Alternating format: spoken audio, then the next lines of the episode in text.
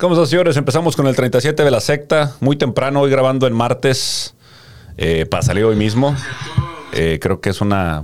Lo hemos hecho un par de veces, a lo mejor así. cuando se nos presenta alguna situación de lunes eh, convulsionado, eh, acá estamos. Pero bueno, Wangas las tengas. Wangas las tengas, bueno, que Wangas las tengan todos ustedes. Definitivamente hay tema.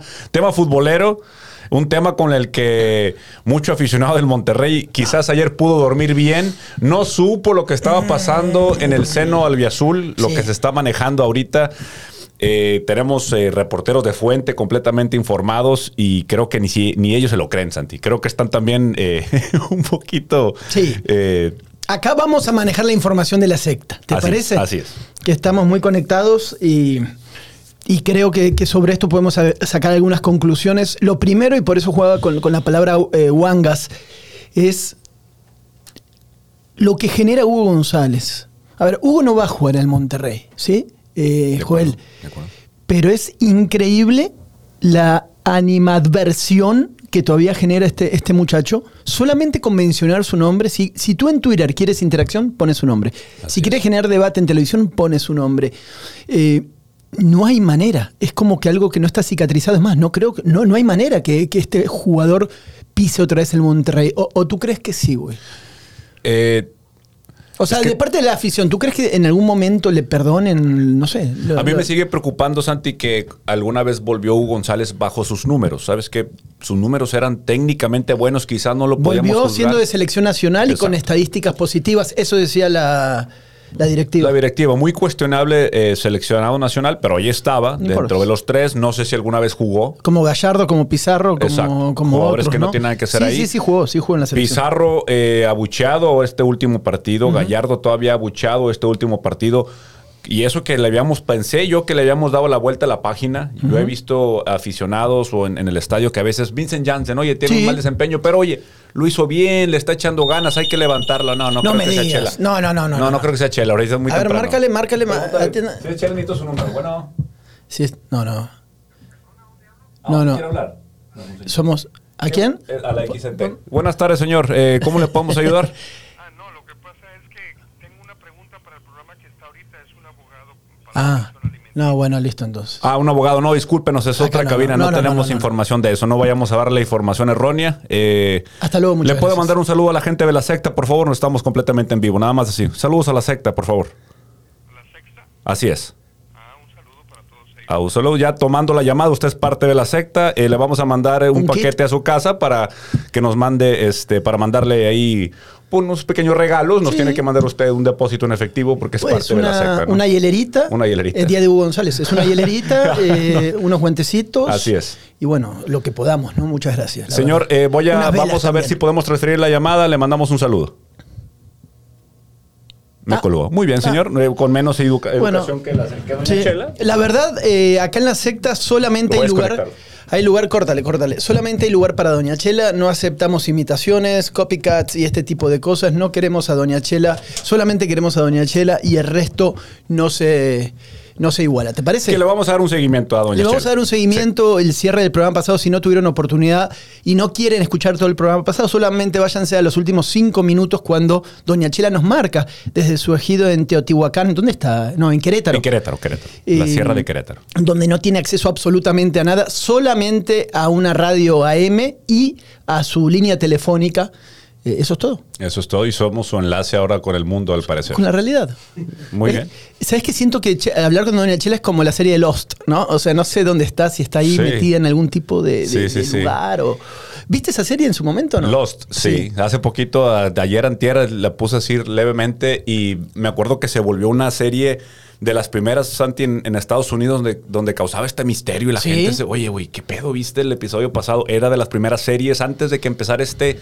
Esta cultura nueva de series ahora. Sí. Te- No, no éramos mucho de series antes. A lo mejor a Hugo ya le tocó crecer en una adolescencia de series completamente, pero a ti y a mí no. La serie no, era algo regular. Creo que las primeras series.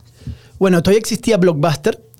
Y cuando salía. el- me acuerdo que en, un- en algún momento ibas a Blockbuster y podías comprar esa, esa caja, ¿no? Que venían como. Una temporada, Una sí. temporada. Ocho CDs. Primer, un- primera y segunda temporada. Me acuerdo haber visto la de Lost así, Band of Brothers en su momento, eh, hasta las de France y todos estos que vendían en cajas, ¿no? Sí, Cada sí, tanto eh, podían, eh, las podías comprar.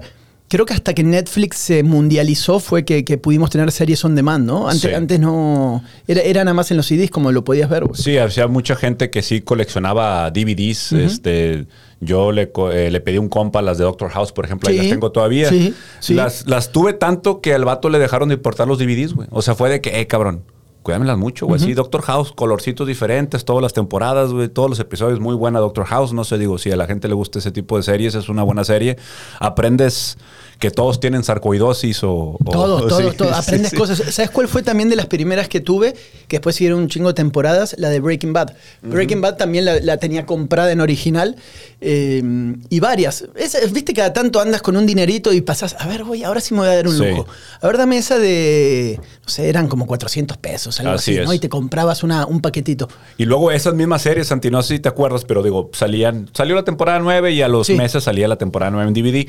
Pero al finalizar la serie hacían este... eh, Edición especial. Treasure chest, eh, cofre Sí, sí, de sí, que... sí, sí, sí, y le salían lucecitas por arriba y la chingada, o sea, y te la dejaban Cayetano con madre y la gente, el, el coleccionista sí se atoraba con eso, sí, claro. Claro que lo comprabas. eh, eso como que copió un poco las. Me acuerdo yo haber tenido unas ediciones limitadas de Metallica, me parece, y de algunos Sí. conciertos en DVD El también. que- concierto se vendía mucho, sí. De Metallica, de, mm, de Kiss, de este tipo de bandas así, de los Beatles, eh, muy, muy emblemáticas, ¿no? Una de Bob Marley que venía ahí con un.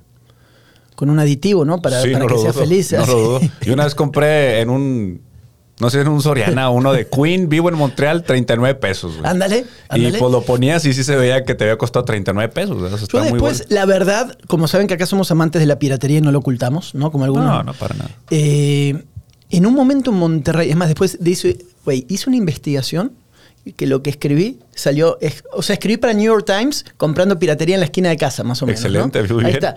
O sea, mi participación en New York Times, mi primer participación, ¿no?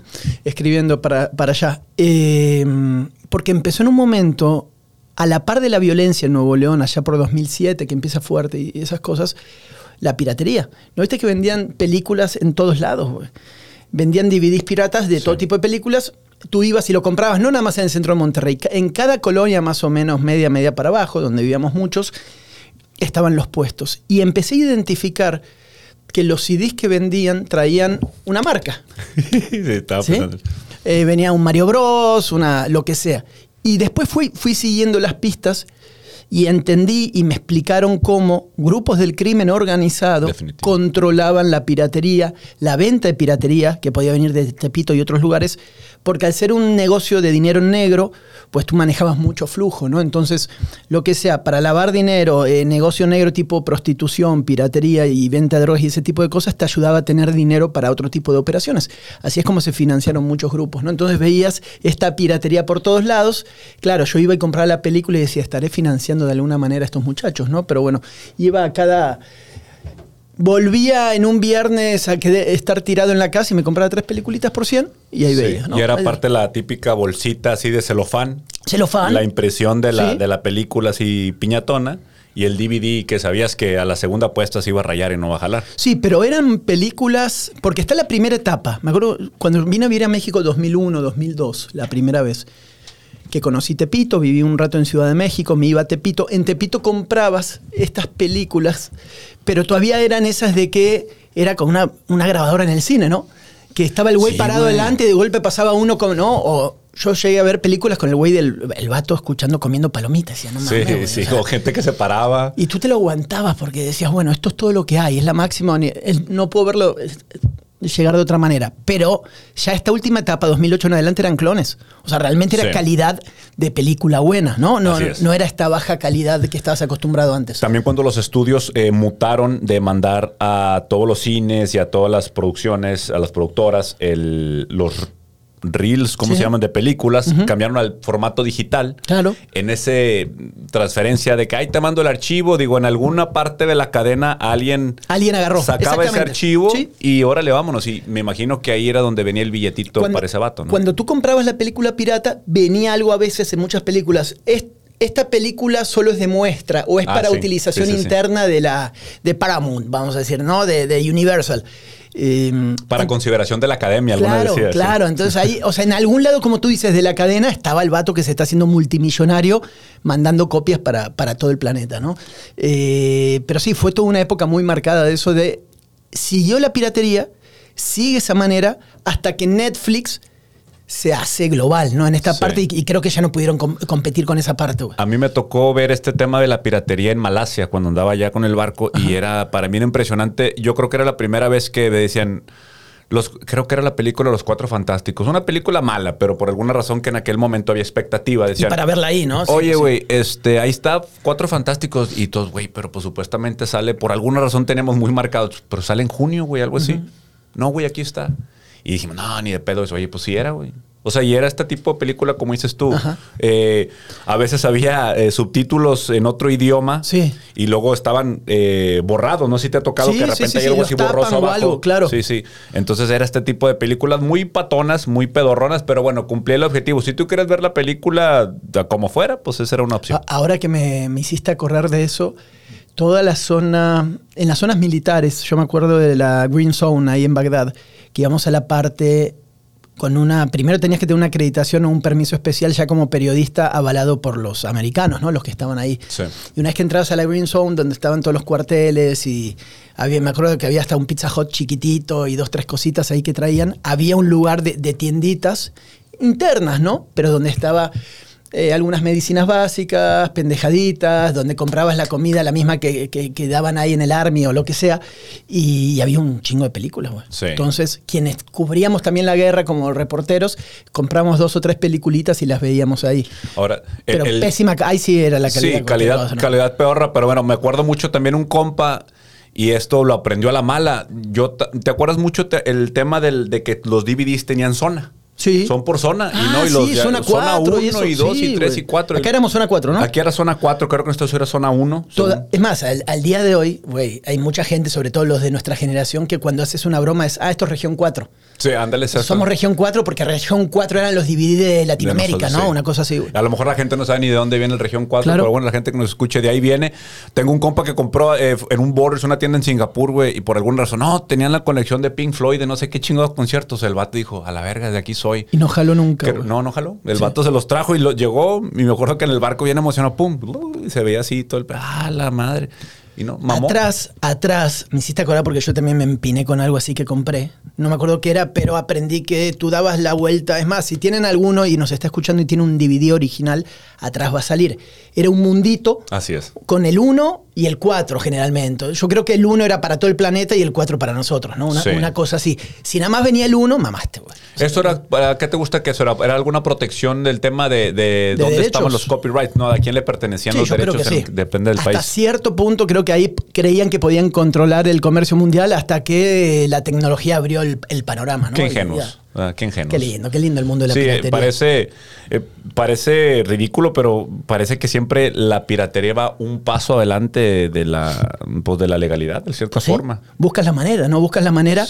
Nada más que esta cuestión de la digitalización y, y la, la- compartir contenido se hizo muy fácil ahora. güey. Es como nosotros, en ese momento, cuando tú andabas por allá, creo que no estaba, y, y- y en mis primeros viajes tampoco el WhatsApp. O sea, la manera No, de, man- claro, no. de mandar videos, de compartir, de, de tener charlas, de todo, no estaba. No, no en ese existía, momento, no existía. ¿no?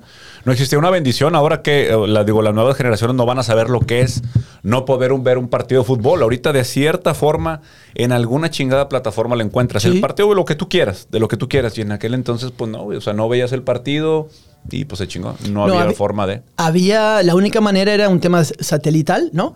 Que tengas las conexiones satelitales, ir a ciertos lugares, por eso, no sé si alguna vez te lo conté, los, los gringos lo que hicieron muy inte- in- inteligente, sobre todo en Irak en su momento, fue ponerles un satélite arriba y darle a los iraquíes Definitivamente. internet, televisión y todo, y Sí, decirle, sí, esta es la democracia. Exacto. Porno para todos. Exacto. listo, ¿no? El caso es de que pues tú agarras el DVD, lo vas a poner ahí en el DVD player, se te cae y dices- descubres que eres manos guangas y regresamos al tema de manos Ah, guangas porque nos fuimos, nos fuimos un chingo con las películas de a madre, pero Volvamos a manos guangas. pero bueno, este portero Santiago, la gente está realmente mucha gente dice, "No creo que el Monterrey tenga las agallas de registrar a este jugador."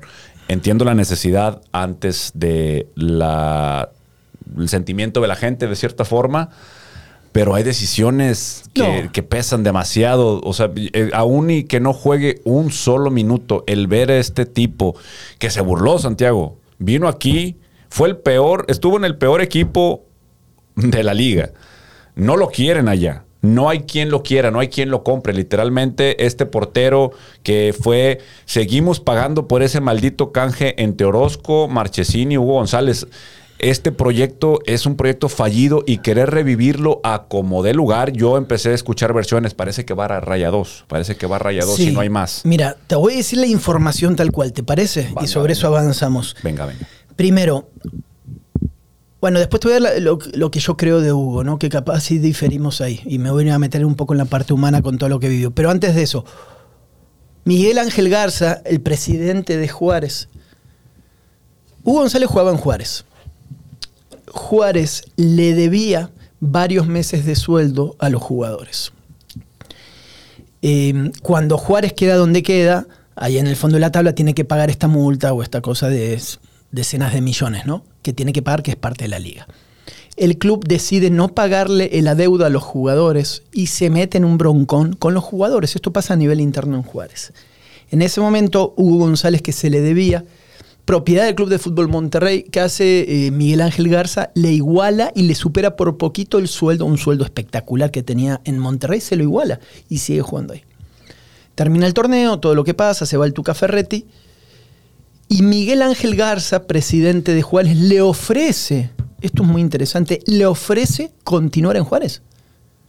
Le dijo, Hugo, o sea, no es que, lo echaron, no, no, ni mucho menos. Hugo, queremos que continúes en Juárez. Igual. Y Hugo le dice, no. En ese momento, Hugo tenía una oferta cercana a la MLS, tenía una oferta interesante de Guadalajara y tenía varias cosas por ahí. Hugo, a mi entender, creo que se equivoca, se confía. Él es representado por su hermano, por un entorno ahí que, que tal vez no es el mejor para un jugador tan delicado, ¿no? De manejar en muchas cosas. Se va de Juárez, vuelve al Monterrey y las oportunidades que él creía que tenía abiertas en varios clubes se caen. Por X cosas se caen. Por relación de rayados con Guadalajara, por lo que quieras. Entonces, hoy, pues González sigue siendo de rayados. Él, por contrato, RH, por cualquier cosa, como recursos humanos en una empresa, eh, güey, preséntate a entrenar para que puedas cobrar tus cinco pesos. Y lo tienen que re- siempre estar registrado porque está registrado, güey, porque, por- porque tienes que estar en, en esta cuestión. Nunca estuvo en los planes que juegue en el primer equipo. La cosa es que se le cerraron las puertas que él, a él, sus representantes le dieron a entender que estaba. No te preocupes, Hugo. Te sales de acá, te metemos acá. Y va. O sea, le salió todo mal al muchacho. En el medio pasa lo que tú dices. Estando en Juárez y creyendo, el mundito es muy chico y de eso aprendemos. Nosotros ya estamos más veteranos, pero estos no dejan de ser chicos, ¿eh? Así es. eh, de que hace una seña, se agarra los testículos, le hace la otra seña que hace a la afición, entonces eso la gente no te lo va a perdonar. Entonces no hay manera de que vuelva a jugar en salvo no sé, güey. O sea, finalmente, ¿sabes cómo lo tomo yo? Y quería escucharte en esto, sé que opinamos diferente, pero también es un caso interesante. A ver, para explicarle a tus hijos que van a ser deportistas, para. O sea, finalmente es un jugador profesional que se equivocó deportivamente. ¿No hay una redención de alguna manera? ¿No hay una segunda oportunidad en la parte humana? Eso te quiero preguntar. Ok, deportivamente, ¿sabes qué? No me das confianza. Te equivocaste en partidos claves y creo que no tienes la cabeza para partidos claves. ¿Me, aceptas la crítica, Hugo? Yo creo que la va a aceptar. Ahora vamos al tema personal. Todo lo que pasó. Las hieleras, las protestas, esta, esta cosa grande. Yo creo que eso, eso- ahí, si llevamos el debate a un punto mucho más adulto, a futuro y pensar, yo creo que es un ejemplo de muchas cosas lo de Hugo. ¿Sí me, me entiendes por dónde voy? Eh, también es cómo sales adelante de estas críticas, cómo avanzas, cómo triunfas en la vida, cómo sigues adelante, güey. En vez de, de- de- de- marearte en una toxicidad de que no vale madre el universo, güey, ¿no? ¿Cómo sacamos esto adelante? Eso es lo que te quiero decir, güey. Me pone, me llama la atención, me voy a regresar un poquito al tema donde dices que su hermano A la piratería, ¿no? No, no, sí, sí, sí. Ya vale Pues, madre. Fíjate que tengo un DVD en la casa y la chinga. Este, que lo quiero tirar y no se quiere, regresa el hijo su pinche madre. No, bueno. La cosa es de que A lo del hermano. el hermano, o sea, tú te sientas, o sea, si tú tuvieras un negocio, yo lo veo como así como representante que sabe otras Sí, cosas, ¿no? sí. Pero si para mí yo viera que igual. tengo un activo, eh, un activo conmigo, Hugo posiblemente esté en estos próximos meses viendo el último contrato bueno de su carrera o el último contrato, eh, pues el último que tra- contrato de su carrera, porque si no se logra amarrar con el Monterrey o quedarse aquí por otros dos años, volvemos a la misma. ¿Quién lo firmó por cinco años? Queriendo ver una proyección que este portero no daba. No, bueno, ese es otro debate. Ahí ya nos vamos. Por eso, quitamos la parte humana, ¿no? Que yo Sí. te dejo nada más la inquietud, que me parece que sí hay que dar oportunidades, hay que entender, yo creo que hay que abrir el diálogo de alguna manera en la parte humana. Ahora, en la parte deportiva, yo me senté enfrente a los directivos de Monterrey y charlando con ellos con un café por medio, nunca nos pusimos de acuerdo porque ellos me dieron a entender de que estaban segurísimos de que le iban a dar la segunda oportunidad. Se tenía que ir Barovero, así me lo dijeron textual, y tenía que venir Hugo González. Me pusieron dos números, cinco números, 20 porcentajes, me dijeron, me explicaron lo de la selección nacional y ellos se casaron con ese proyecto. Entonces, finalmente Hugo González es uno de los grandes fracasos de la directiva actual. Eso es lo que tú preguntas, es así. O sea, no hay otra respuesta válida. No hay eh, nunca voy a entender ni, ni tú ni yo el tema de Barovero porque se fue. Ellos lo vieron así, güey. Si podemos eh, poner eh, los, los extremos de esta gestión, Santiago, creo que por un lado podemos poner el proyecto que ha tenido el Monterrey con todo y el estadio y este tema del portero es el que siguen arrastrando. Yo creo que es la gran mancha que han hecho con esta institución. Es su gran error, su gran pecado. Y quererlo, querer redimirse de él es muy complicado. Alguna vez Lacho Palomo le gritó a Funes Mori, ni metiendo 200 goles la gente te va a querer. No lo creo. Creo que la gente con el gol es un poquito más eh, bondadosa, la gente le gusta el gol. Funes Mori, dos, tres jornadas y va a volver a tenerla conectada, yo no tengo duda con eso. Qué bueno, la, toda la competencia interna de. Berterame, eh, Rodrigo Claro. Aguirre, que es un tren, ¿eh? Ese Totalmente, vato, es ese vato, si realmente se conecte con el equipo, ese vato nos va a revolucionar el ataque. Pero qué pesadez que ahora tengamos que volver a batallar con la portería, ahora perdiendo a Andrada, que ha sido una contratación que ha sido. Eh, De repente pa- parecía rimbombante, parecía la bomba, luego parece que ese nos deja un poquito de dudas la actuación de Andrada. Es que Andrada se lesiona en un momento donde todavía no llenó el ojo del aficionado, ¿no? Le Eh, faltó. Andrada, por ejemplo, en Argentina está muy probado, tan es así que sigue siendo de seleccionado argentino, por la inercia de Boca. Porque es mentira que el argentino consume la liga mexicana. Eh, lo están eligiendo no por el presente acá. Creo que todavía tiene que demostrar, ¿sí? Pero se lesiona en un momento eh, que es inevitable. ¿Sabes qué? Mientras te escuchaba, perdón, estaba viendo el celular. Porque hace unos meses, después de, todo el debate de Hugo González, tengo la oportunidad, junto con Verdirame, de entrevistar a Dulio Davino. Alguien lo recordó, eh, al- alguien lo recordó y me puso el tweet. Voy a poner el video, mira, acá está. De lo que decía Davino de Hugo González después de que se va y pasa. Escuchen con atención. Este es el presidente del Monterrey. El Monterrey, ¿qué conclusión sacas? Casi como reflexión, ¿no? Para toda la gente que te está escuchando después de este epílogo, ¿no? Con Hugo González, con la afición y con toda la parte deportiva. La conclusión es que, que en este equipo es muy difícil jugar, porque la exigencia es muy alta, porque la afición y la directiva exige y que queremos lo mejor de cada uno. Entonces, yo la conclusión que saco es que este Hugo es un extraordinario arquero, eso no, no me queda dudas. Yo estoy este, seguro, probablemente convencido de que puede ir incluso al Mundial, pero que también este, se equivocó en momentos donde este equipo no, no podía equivocarse y al final este, terminaron o terminamos tomando decisiones en base a eso, ¿no?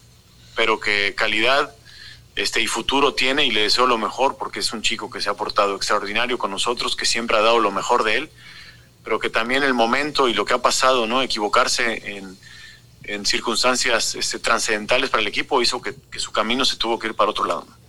Esa es la mirada hacia ahora. que siempre ha dado lo mejor de él. Lo mejor de él es lo que dio. Lo mejor de él no le sirve al Monterrey. O sea, es como ahorita el romanticismo. Denle oportunidad del Mochi, señores, con todo Eh, el ese respeto. fui yo, cabrón. ¿Qué Bueno, pasa? no, pues es que te puedo decir, pero qué no? si no hay otro portero, pues a lo mejor el Mochis va a tener que entrar, pero no es portero para el Monterrey titular. O Ah, sea, bueno, pero- vamos a estar otra vez mermados en portería. No, por Santi. eso, vamos Sí. a separar las cosas. Vamos a separar las cosas. Ahora sí, ah, eh, vamos a poner los guantes. cerremos antes No, yo, yo lo digo porque mucha gente, yo puse No, porteros para el Monterrey, me, pusieron que las que pongan a Carelli. Sí, no, no, Que porque no, las para todas y que la chinga está poniendo la raza, o sea. Mira, mira, acción poética. Sí, ¿eh? sí, acción sí. Carelli las para todas y ponla a ellas, dije, Mira, sí. bueno, podría ser. Por lo menos estarías distraído ahí, ¿no? Cor- correteando ahí la chuleta. Pero, no, nada más para cerrar el tema de Davino. Por eso separemos bien el tema personal. Cre- creo que sí hubo, fue una, una avalancha de cosas que se lo llevó de encuentro. También él reacciona después mal. Creo que todos reaccionamos mal a cierto punto. Y quiero tomar el tema de Hugo como autocrítica futuro. Por eso vamos a ver en qué termina todo esto. Sería interesante escucharlo más adelante a él. Cuando Davino, el presidente del Monterrey, dice, pues damos por hecho que se equivocó en el tema deportivo. Entonces, listo, como tú dices. Deportivamente, en un club que se dedica al deporte, este chico aquí no va a seguir porque vamos a subir el nivel de excelencia. Viene Andrada, se lesiona y el suplente es el Mochis. Lo que te digo es, ahora hablando sobre la información que tengo, Andrada no está tan lesionado como dijeron. Con respeto a mis amigos periodistas, algunos pues, se fueron ahí con una información que no era por ese lado, ni modo, así pasa a veces. Eh, pero tienes un suplente que creo que puede cumplir con las cosas como para que mientras tanto estemos tranquilos. Sí, mientras tanto yo estoy tranquilo, está el Mochis Cárdenas, tiene experiencia suficiente. Cuando en dos, tres semanas, en una semana, tengas Andrada, ah, bueno, vuelve Andrada. Si tú me dices, Santi, vamos a pelear todo el torneo con el Mochis y todo, yo creo que sí, pero sí tiene que buscar un uno de otras características para el Club de Fútbol Monterrey. ¿Estamos? Ahí estoy contigo, pero ahora no me desespero, no es como ahora, ah, la madre, ¿quién va a atajar? No, no, no tenemos a nadie. Pues tampoco el Mochis es un... un- es más, el Mochis se me hace mejor portero de alternativa o suplente, como le quieras decir, que Ortega, el de Tigres. Puede ser, puede ser. O sea, siento más cobijada la suplencia en Rayados que en Tigres. Se te lesiona Nahuel y de Nahuel a Ortega hay 100 mundos de diferencia. Sí, pero ¿cuántas veces se ha lesionado Nahuel? Bueno, por eso. O sea, es que. O lo suspenden, porque ahora va a empezar, es que Eh, ahora va a empezar Ortega de titular en, en Tigres. Y todo Sí. bien con el chico. No tengo nada. Pero sí hay una diferencia muy grande, güey. No, yo creo que el Mochis es un excelente atajador de penales, es un gran portero, creo que tiene sus deficiencias a la hora de salir, se le ha visto en los partidos. Creo que también en un portero es difícil este juicio porque si no tienen regularidad, si no tienen minutos, obviamente no es lo mismo que te den la oportunidad a Edson Reséndez para que agarre la lateral, a decir, oye, digo, perdón, esto- Edson Gutiérrez para que Sí. agarre la lateral, a decirle al portero, muchacho, pues todos los reflectores están contigo, Claro. no eres el exportero de Boca seleccionado argentino, pero venga, aquí estás. Me tocó verlo, pero nos tocó verlo Sí. en persona cuando se ganó el, el tercer lugar del, Sí. del Mundial de Clubes. El muchacho, con todo respeto, se la sacó. Y no solamente dijo la paro, también dijo voy a tirar. Y Sí. el vato lo hizo excelentemente bien. Esa personalidad, esa es la personalidad que yo busco en un Bueno, portero. entonces, ahora, ante esta situación, sean los partidos que sean que va a estar afuera Andrada, yo lo quiero ver así. Es decir, va la oportunidad forzada, porque los porteros siempre son oportunidad forzada. Finalmente eres un suplente que crees que nunca vas a jugar, ¿no? Demuestra la capacidad. Es que luego. Güey. Pero eh, tenemos que tener.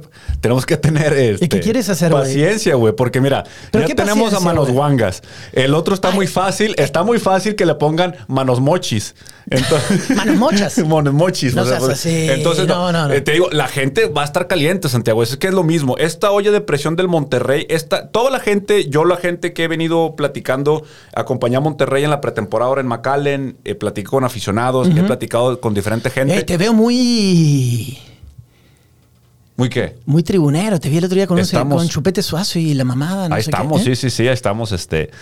Eh, y me, que, se me fue el comentario, güey. Es que no podía no decírtelo, güey. Me diste la cabeza. O sea, yo, bueno, lo que yo estoy platicando, Santiago, y lo que ven redes, y Twitter, lo que sea, es que todos estamos hartos de tener. ah, que este estabas en eslabón. McAllen y que fuiste Sí, hablando fui- con toda o sea, la gente. yo allá. platicaba con la raza y la Sí. gente me decía que finalmente estaba ilusionada por lo que viene este Monterrey. Ahora sí, de pe a pa, sobrada en delanteros, un buen portero. Balanceado, decías. Balanceado, El equipo está balanceado, balanceado cabrón. ya. Vamos todavía. Sin excusas, papá. Venga, vamos con Sí. Tocho. Y nada, o sea, ahora otra vez sufrir del portero porque ya vimos lo que pasa en ese, en ese, en esa ida. Estaba Hugo, Ay, regresa Barovero, Sí, se cabrón. gana con Barovero Liga y Copa y Conca Champions. Regresa Hugo y se vuelve a fracasar. O sea, Sí. ya vimos lo que pasa con. Vamos a darle una oportunidad. Es un activo. ¿Cuánto cuesta Hugo González? Vamos a hacer una pinche, una, una, una lana para pagar el contrato entonces y que se vaya, güey. Joel. Que se largue la chingada. No lo podemos tener. Ni siquiera lo escriba, Santiago. Su nombre puesto en una lista, aunque sea como tercer portero, nos va a ensuciar lo que vamos a hacer en, en- en la liga. Por favor. No podemos tenerlo, güey. Es más, si hubiera Copa MX, tampoco jugaría Copa MX el cabrón. Perdóname. Joel, ¿cuál es tu segundo nombre? No tengo. ¿Eh? No tengo segundo nombre. Ok, Joel Armando Cano, ya déjate, está bien, güey, No, relájate. agarraste. El peor, Joel Armando. ¿Eh? Joel Arma, este, pero es que bueno. me tenía que ir a, a tus, a tus rancherías de por ahí. Sí, Dije, sí, a sí, ver, sí. A ver tu papá por dónde podía ir. ¿Cómo se llama tu papá? Jo- Joel también. Y Ah, no Joel. tiene segundo Son nombre. todos Joeles. Ah, los míos, mis hijos tampoco tienen ninguno segundo nombre, para no chingar, güey. Mi abuelo Ahí se llama Luciano, entonces Joel Luciano hubiera, hubiera sido una alternativa. Mi mamá quería poner Abraham, bendito Dios. Joel este- Abraham. No, no, Abraham Ah, solo. Abraham directo. Sí, mi jefe se bravió y se fue a la notaría y me inscribió como Joel. Y Ya está. Joel a la Sí, chingada. sí. Ahí, ahí nos vamos, ¿no? Sí, sí, qué bueno, güey, porque Abraham es para las planas en la primaria. ¿Tú la- tienes hijo o hija? Todos, de todo. ¿Y Hijo tienes a. Joelito? También sí, existe Ya te Joel. fuiste directo. Sí, Joel. sí, Directo, sí, sí. a la libre. Sí, sí, sí, a la madre la, lo que piensen por ahí. Sí, sí, sí, Muy exacto. bien, bien hecho. Muy bien. Eh, Eh, volvamos al tema entonces. volvamos al Eh, tema. relájate, eh, te digo que te relajes un poco. A ver, no va a jugar, no va a jugar, no va a estar. ¿Está? Imagi- ya, relájate, güey. O sea, no va a estar. Hugo González no va a estar en el Monterrey. No va a estar. No va a estar en el Tú me Monterrey. lo aseguras, Santiago. En la secta lo estás asegurando, güey, porque yo dormí mal, güey. No va, en el primer equipo no va a estar, güey. Va a estar el Mochis y este chico que me dicen que es muy bueno. ¿Quieres que vendamos humo? Prende la máquina. el, el de expansión, ¿cómo se llama el loquito este? El loco Ramos. Ah, fíjate que Nico García Dam, un muchacho que está muy pegado con este tema de los muchachos que vienen porque trabaja en subirlos al FIFA y todo esto, él hizo una, una- un comentario de eso. Falta ese portero. Bueno. Aunque así lo ha dicho con varios morros que después no brillan. Te lo voy a confirmar. El loco Ramos, como le dicen, trae cualidades muy interesantes. No para ahora pararlo en medio de los tres postes de- del Monterrey, pero es un interesante suplente a corto plazo, pensando en, en una alternativa a Copa MX y este tipo de cosas más adelante. Véanlo. Está en expansión, el loco Ramos, un chiquitín que, que- va a todas, se tira de cabeza, el loco, por eso le dicen en, muchas cuestiones. Pero bueno, el Mochis tiene otro recorrido, ¿no? Y, y tampoco, es que acá estamos cabrones, Joel, eh, Joel Armando. Eh, tiene 28 años ya el Mochis, tampoco tiene 14, ¿no? Pues exactamente, güey. O sea, eso es lo que te digo. Eh, En esta Ya. búsqueda, yo quisiera tener. Mi hijo, ¿hasta cuándo vas a vivir en casa? No, Sí, mamá, sí, ando viendo oportunidades, ¿no? Yo quisiera- 45 yo- años. Yo, quisiera tener nuestro Talavera, nuestro Corona, o sea, estos porteros de época. Y creo que ese fue el proyecto con Hugo González. Bueno, pero se les. Pero no se pudo. Ey, espérame, quítate ya, me vale madre Hugo González, ya quítalo, ya. no, ya, pero a ya. futuro, güey, a futuro. No, no, digo que ya tienes Andrada. Sí, pero Andrada te va a dar dos años más. ¿Por qué? ¿Tú crees? ¿Dos ¿Y- años ¿Y más? por qué no más? ¿Por qué no cinco años No más? sé, O no sea, a ti, espera, ah, ya te encontré por dónde. A ti no te da seguridad Andrada, estás preocupado con Andrada. No, no, Andrada, digo, si las lesiones van a ser tema, un tema de rodilla en un portero es pues, preocupante, güey. Hoy te puedo decir eh, dos o tres cosas, tengo el diagnóstico, no está. Nada más que no quiero ser muy específico porque me pidieron no ser tan específico, pero me. No, no me preocupa tanto, ¿no? E- En, varias cuestiones. Pero tú vas a más cosas. A ti no te da seguridad Andrada, no te da la misma seguridad que Barovero.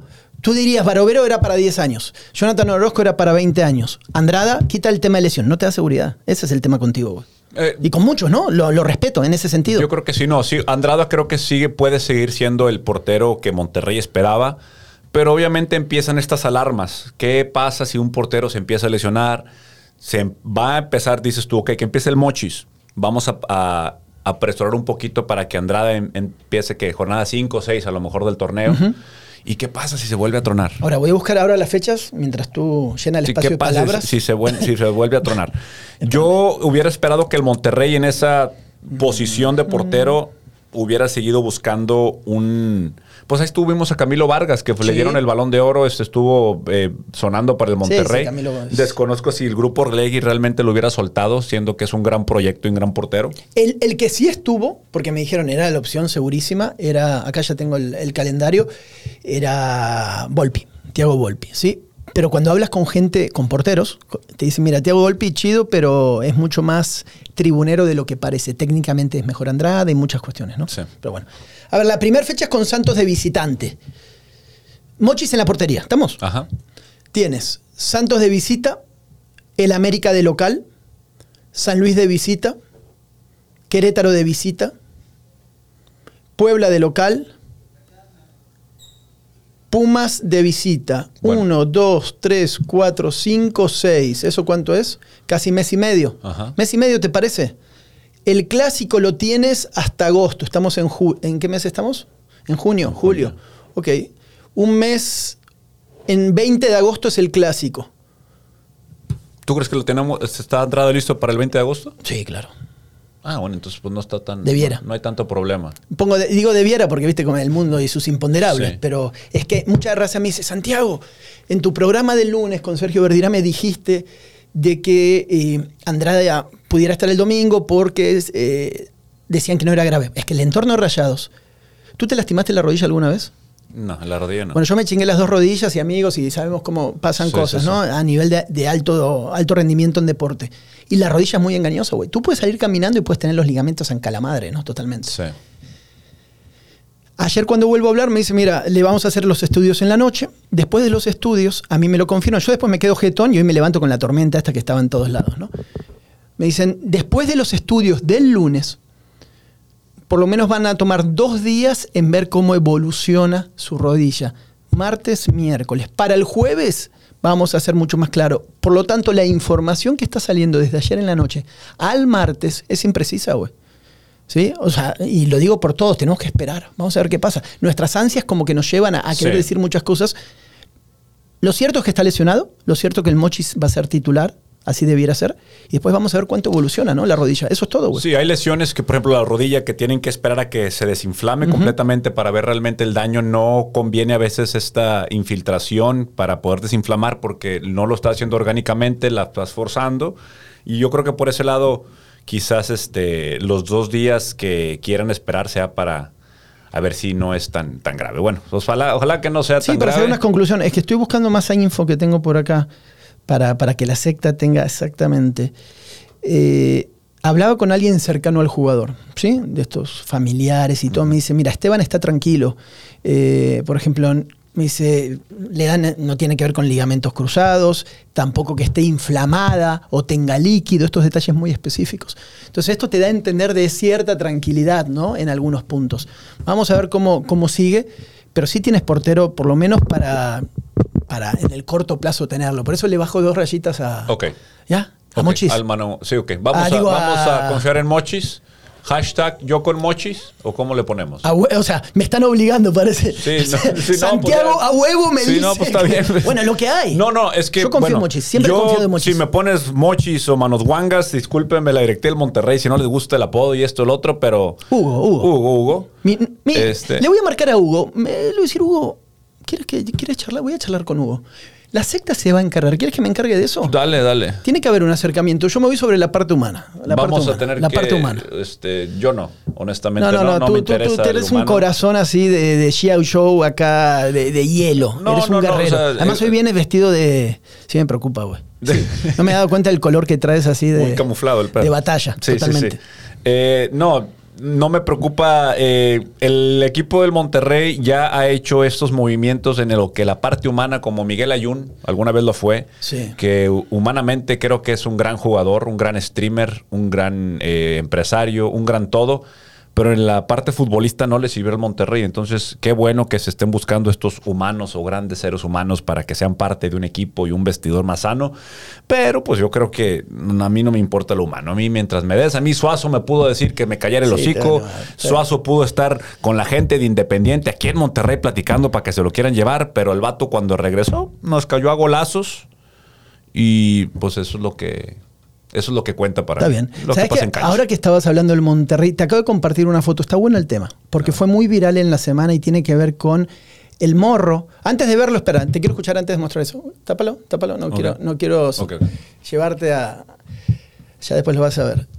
Se hizo viral la foto de un morro subido en el estadio de Rayados. Claro, la foto tomada en perspectiva y todo, y todos irresponsables, se va a caer, el precipicio, ya lo veías volando, ¿no? Como Sí. el coyote y el correcaminos cayó. Sí, sí.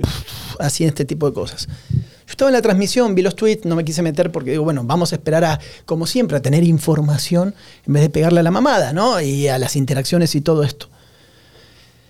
Y hablo con alguien, eh, un amigo, le digo, ¿sabes qué? Tómeme unas fotos en perspectiva. Quiero saber realmente cuán inconsciente fue este chavo, cómo está el error y qué pasaría a futuro, ¿no? Si alguien se sube. Y me mandaron las fotos. Lo sacaron, ¿verdad? Sí, lo sacaron. Y te, y te acabo de enviar las fotos. ¿Ya puedo ver las fotos? Ya puedes ver las fotos. Te quería hacer la intro. Te quería hacer la intro. Eh, Güey, porque sales en calzones aquí. no, güey? ah, esa no, es otra, güey. Sí, sí. Con Hugo González. Con Hugo González. Pero- tocándole, tocándole el paquetaxo. Ok. Entonces, te estoy pasando unas fotos donde ves una reja azul. Ahora se las vamos a compartir. ¿Las podemos subir después Yo en creo que sí, ya podemos tenerla ahí. Sí. ok. Te estoy mandando unas fotos, ¿no? Donde se ve la reja azul. Ajá. El chavo estaba parado sobre la reja azul. ¿Estamos? ¿Ves la distancia que hay? ¿Cuántos escalones hay de la reja azul al precipicio? No está el precipicio abajo. Yo cuento cinco o seis escalones, ¿no? hay, más o menos. hay varios escalones. Ahí está, mira. Así es. Son de los chiquitos uno, dos, tres, cuatro, cinco escalones y de los largos son dos, ¿no? Ajá. Mira esta, esta perspectiva, ¿no? Ahí que se ve. Entonces el chavo estaba parado en la reja azul, lo cual es incorrecto, lo cual el club dijo, eso no se puede hacer, que es punto número uno. El dos es que aunque no se podía hacer es, señor, bájese, si el señor borracho, eh, quien sea un día se sube, se cae, no se cae al precipicio, cae ahí, ¿no? Sí. Pregunto luego a gente de ahí, me dicen, por las dudas, porque tampoco puedes controlar. Tú puedes decir, eh, nadie se suba. Y vas y bien mamado te subes, ¿no? Van a poner otra barrera más ahí. Doble barrera. Doble barrera.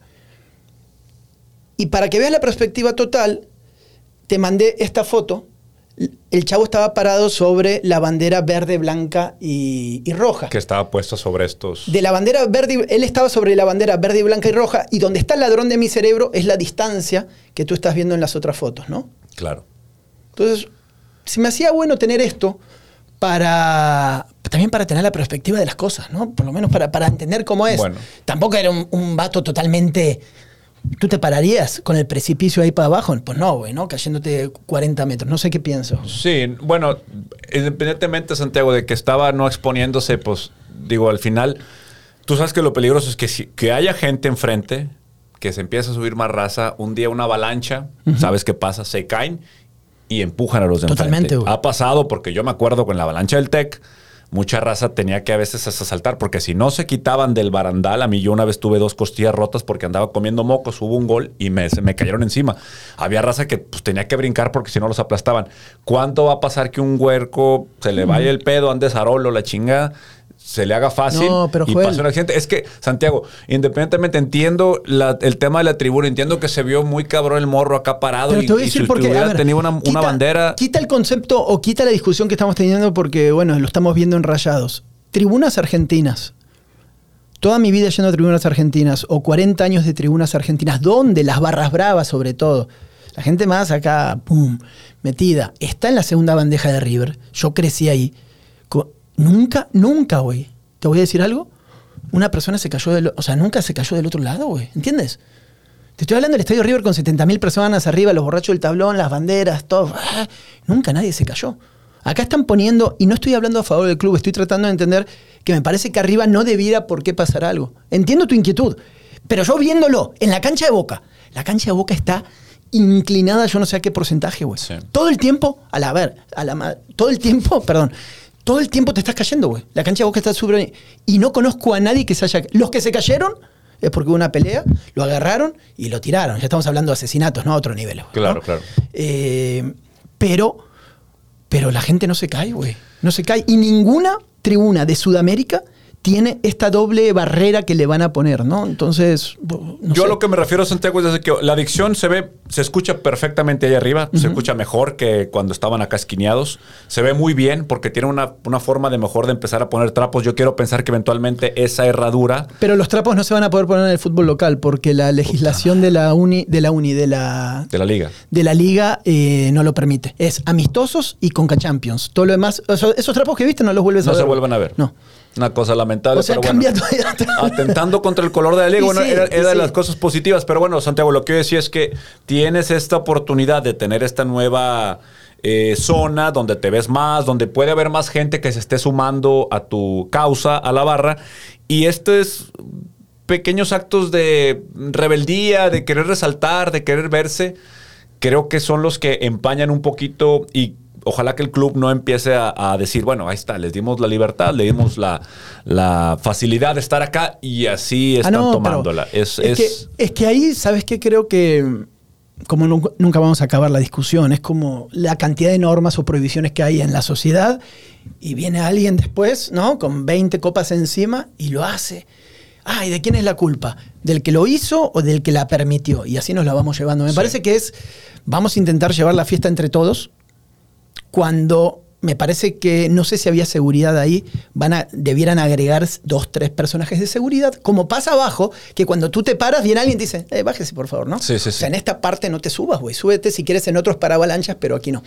Eh, primer juego, reajuste en base a eso, amistoso, ya contra el América, que va a ser el primer juego local y además muy interesante, dos candidatos al título, seguramente eso ya va a estar ajustado. Igual valía, valía, valía la polémica, el tema, el debate y que lo corrijan sobre la marcha, ¿no? Sí, Yo sí, creo sí. que todos lo van a entender y como tú dices, la conclusión igual es que el movimiento arriba de la adicción es positivo. O sea, Sí, claro, yo creo ¿no? que sí. Me gusta cómo se escucha, eh, se ve visualmente, yo creo que es más atractivo.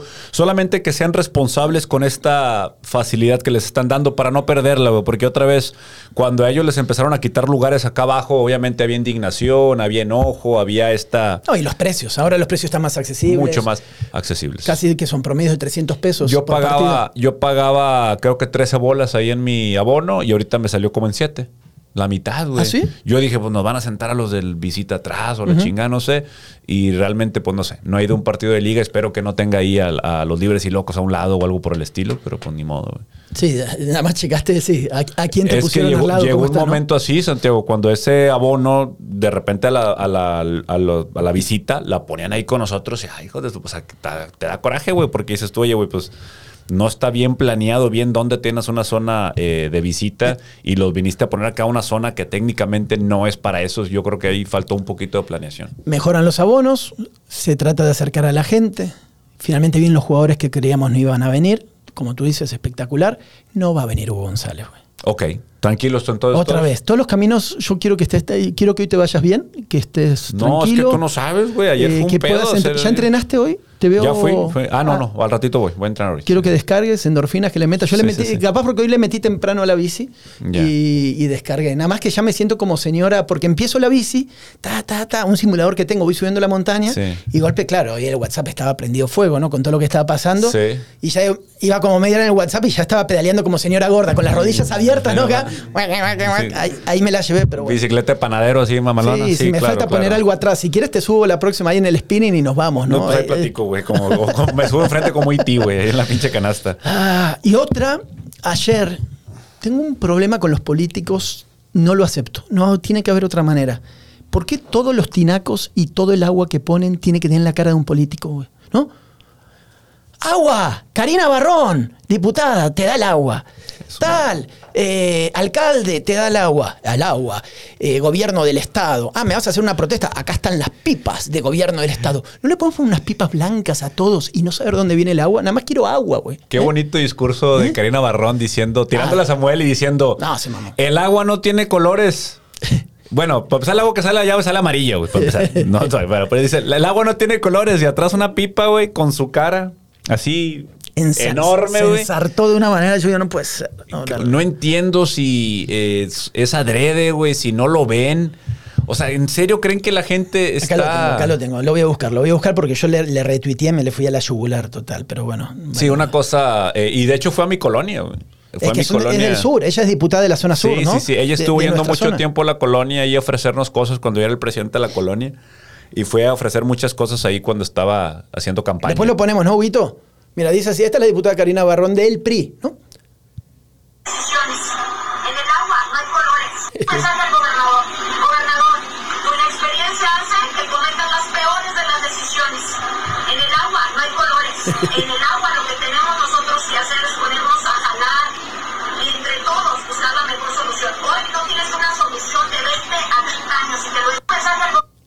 Mensaje al gobernador, en el agua no hay colores y después, después ponemos el frame, ¿no? Se puede de Karina. Te vamos a hacer trabajar, Huguito. ¿Eh? Eh, El video del programa va a salir en dos semanas, pero no pasa nada, ¿no? Sí. Ahí lo vamos manejando. Ahora sale este martes rápido. Sí, yo quiero en este minuto una foto del chupete aquí a mi lado como lo estoy abrazando, güey. Nada te creas, güey. que anda el palo con las ediciones para, para enredarte más, güey. Pon- ponme aquí el chupete aquí abrazado, güey. Una foto del Quiero chupete. los efectos de Hermanos de Leche de la Mole y Adrián Sí, disparando güey, metralletas, güey, me lo pone. Eh, se mama el gordo, ¿no? Está con madre. Ay, hablando de. Eh, de ¿pero estás de acuerdo con esto del agua o no? tragedias, No, no estoy de acuerdo, Santiago. Eh, yo creo que, mira, hoy yo creo que tenemos que aplicar la de la política. Si te ofrecen 500 pesos por votar por alguien, tú agárralos, güey, quítaselos. Si te ofrecen una despensa, tú agárraselos. La necesidad ahorita la tenemos nosotros. Ok.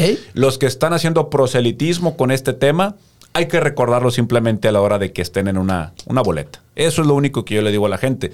No creo que estén haciendo mal en tratar de ayudar. Al contrario, o sea, a la persona que tú le estás dejando su tinaco lleno o sus tinas de agua, le vale madre de qué color venga la pipa o quién se la entrega. mí no me importa. A, yo- a mí tampoco. O sea, si a la gente que está sufriendo con esto. Pero, ok, dale. ¿y? Sí, pero ponerte a tener este discurso, o sea, ¿qué le costaba a ella simplemente hacer esta gira?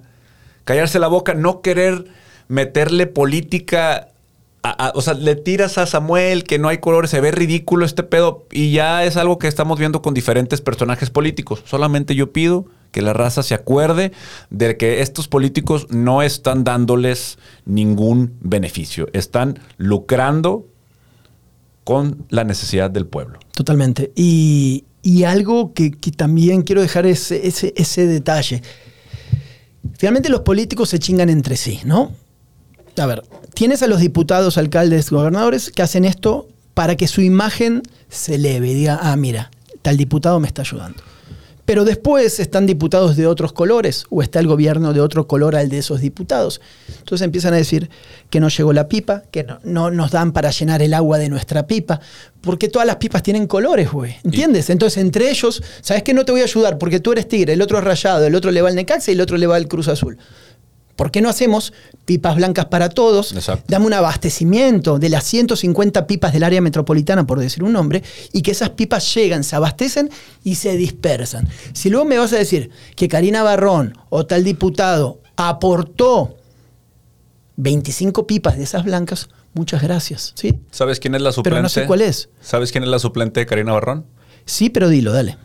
No, dilo tú. No, no, no, no, no. Es una muchacha con una, una situación con- complicada, ¿no? Exactamente. O sea, quieres realmente problemas, voltea atrás y fíjate quién es la suplente. Acaban de darle periodicazos hace meses sobre Sí. este A mismo Pilar. tema. A Sí, Pilar, sí, sí, sí. Entonces, híjole, pues es parte de la misma piñata, Santiago. Si todos estamos invitados y no nos tocó bolsita. Ahí está. Entonces, tema del agua, hagan como puedan, muchachos. Vamos a seguir sobreviviendo. El agua va y viene. Eh, ayer se, mm, cayó un Bloqueo, agua. bloqueo Fifi el día de ayer.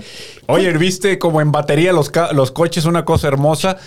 Pero vieron, dijeron, Pensé vamos que a darle y vieron donde estaba el puente, el puente para que viera sombrita. Sí, Y yo le pegué el Aquí mero, pum, sombrita en el Sentí que estaba puentecito. viendo a Toreto y Rápido y Furioso, ¿no? En coordinación, cuatro SUV, güey, acá mamonas, ¿no? Acá, mm, despacito, se frenaron.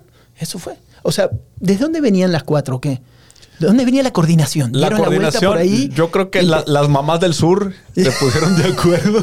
Grupo de Facebook, las mamás del sur se pusieron de acuerdo, güey. Hubo cuatro entronas que dijeron, pues a mí me vale madre, yo voy y pongo la camioneta. Me imagino yo que estos cuatro o cinco vehículos que organizaron este desmadre, Sí. pues eran los, los valientes, por no decir otra palabra, de que dijeron, va, yo me sacrifico por mi ciudad, ahí les encargo las multas, no sé, me imagino que van a ser multados por este tipo de manifestaciones, pero se me hizo un poco bizarro esta manifestación No, no, fifí en el que en el clima, bueno, fue, fue efectivo o no fue efectiva. O sea, lo que querían era frenar, eh, frenar. El tráfico, sí. Ok, lo frenaste. Pero una manifestación, le digo a esta gente fifí eh, con mucha estima, una manifestación también da un mensaje de alguna manera. Si veo cuatro carros parados con todos adentro con el clima, escuchando a la radio, pues qué carajo estás haciendo. O sea, sales, pones una pancarta, explicas, das una explicación, qué quieres, eh, por qué, por qué estás deteniendo el tráfico, señores, así va, este es el mensaje. No te quedas adentro de una camioneta, es una mamada. Ahora, si los políticos quieren salir en la foto en todos estos temas, váyanse ahí a la manifestación. Ah, claro. Habla con los policías. Y, y si quieres ahí, pues ponte el color que tú quieras, pues vas representando a tu partido. Pero bueno, ponte con los policías tranquilos y la chingada. O sea, trata de buscar un. eh, tema de mediación o algo por el estilo, ponte a hacer eh, huelga con los, con los eh, colonos, con los vecinos. Los vecinos del sur hicieron hasta que lloviera, güey. ¿Sí? Llovió. No, yo- llovió mucho, ¿eh? Sí, Mucho, yo, mucho, yo los vi así, y dije, ah, ya se van a parar, me fui para la casa y como a los 20 minutos llovió, güey. Llovió una hora, yo estaba haciendo una entrevista en un, en un restaurante eh, a un personaje aquí local y se trae, le digo, "A la madre está... Y de golpe salgo sol. Este, este rancho es así. Sí, yo creo que nada más pagaron para, para chingar la... Tal vez sí funciona el, el avión de lluvia de, de Samuel, güey. De, plata. El, yoduro de plata. yoduro de plata, como chingado se llame, ¿no? O sea, capaz sí. A Metió, metió, metió, tarde, llovió y se fue. Sí, sí, o sí. dirigido la cosa. Bien por Samuel. Pues bombardeó Samuel. algunas nubes muy en calamadre y hasta ahorita llegaron, no sé. Eh, Samuel el otro día, hacía mucho no me metía el TikTok de, de su esposa, de Mariana, ¿no? Estaba, no, TikTok no, estaba dando vuelta en Instagram, le pico y aparece Mariana, ¿no? Ah, Yo no sé quién compite, entre Mariana y Poncho de Nigris traen cada uno por día unas 300 historias, ¿no? Entonces ves así, todo, cuando las ves todas chiquititas, ¿no? ¿no? Ta, ta, ta, ta, Dije, a la madre, güey. Entonces le empecé a picar, digo, bueno, es de interés común, vamos a ver qué hace la esposa del gobernador. Pa, pa, pa, pa. Y todas eran del DIF, ¿no? Y de, de los niños y todo esto. Yo pensé que le había bajado un poco eso y no, sigue con los niños para todos lados, ¿no? La vez pasada la criticaron mucho y hubo una situación porque en medio de lo que está pasando se fue con varios niños a- al, al mundo del juguete o no sé dónde. La gente dice, güey, ¿en qué mundo vive, no? Señora, ¿todo bien? Qué bueno, qué respetable a los dos niños, pero no es para salir por la vida ahora así con todo el problema que hay, ¿no? Claro. No, Y- no, yo creo que eh, totalmente desconectados. No sé qué vayan a. ¿Qué, le ¿Qué sigue para nuestro estado con esta pareja de influencers? Pero pues el mundo sigue sufriendo, Santiago. Eh, vamos a, si te parece, cambiar un tema. Ah, trajiste temas. Eh, ¿Te acuerdas que platicamos Muy la vez pasada sobre este tema de la migración? Porque todo esto ha sido improvisado en este momento. Definitivamente. Así, si no hemos tenido un solo tema que hayamos este, acordado, este, pero el tema de la migración lo platicamos, este amigo que se vio en el tren y todo eso, Ah, sí. y acaba de suceder una desgracia en San Antonio, ah, Texas. es verdad, es verdad. Eh, en este tema de los coyotes, del, de la travesía que hace la gente para buscar una vida mejor, se encuentra en 46, al menos 46, ha subido la cifra continuamente, empezaron con 20, luego Sí. 40 y tantos. O sea, es el mayor de la historia entonces. el mayor de la historia, 46, eh, al menos 46 eh, personas encontradas muertas en un tráiler abandonado Adentro de un trailer. adentro de un tráiler. Imagínate lo que han vivido. Había de todo en esa, en esa caja, me imagino niños, familias en su mayoría. 46 eh, Personas fallecidas. fallecidas. que cruzaron. Mira, yo no tengo la información completa, pero a ver, voy a decir lo que mencionas. Sabía que había un antecedente eh, mayor, pero cuando se habla de menos, ahora este debe ser el mayor de la historia. Cruzan, a ver, cruzan la frontera dentro de un contenedor. ¿Es correcto? Así es. ¿Cómo cruzas? Está bien, la- las fronteras están muy amañadas, ¿no? Nada más te agarran a ti y a mí de pendejo. Después, a los demás, los cárteles tienen pactos de ciertas barreras por donde pueden entrar Así y todo es. esto está arreglado.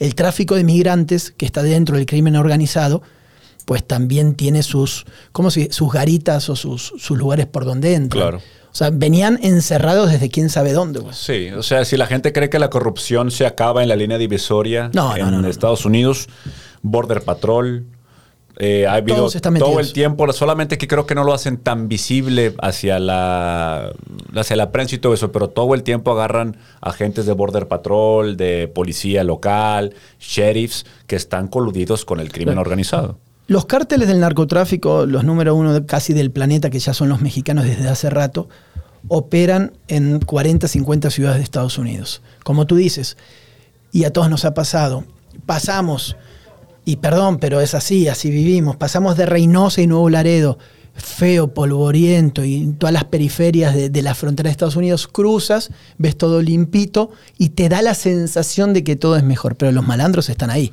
en la ciudad, más organizada, más bonita, más, más limpita, pero están los mismos cárteles de la droga y del narcotráfico, asesinos, sicarios, y están del otro lado. Entonces, cuando tú vivías ahí, Joel, o que sigues viviendo y tienes familia y todo esto, ¿cómo, es el día a día para, para la gente que vive allá, en la percepción de seguridad, güey?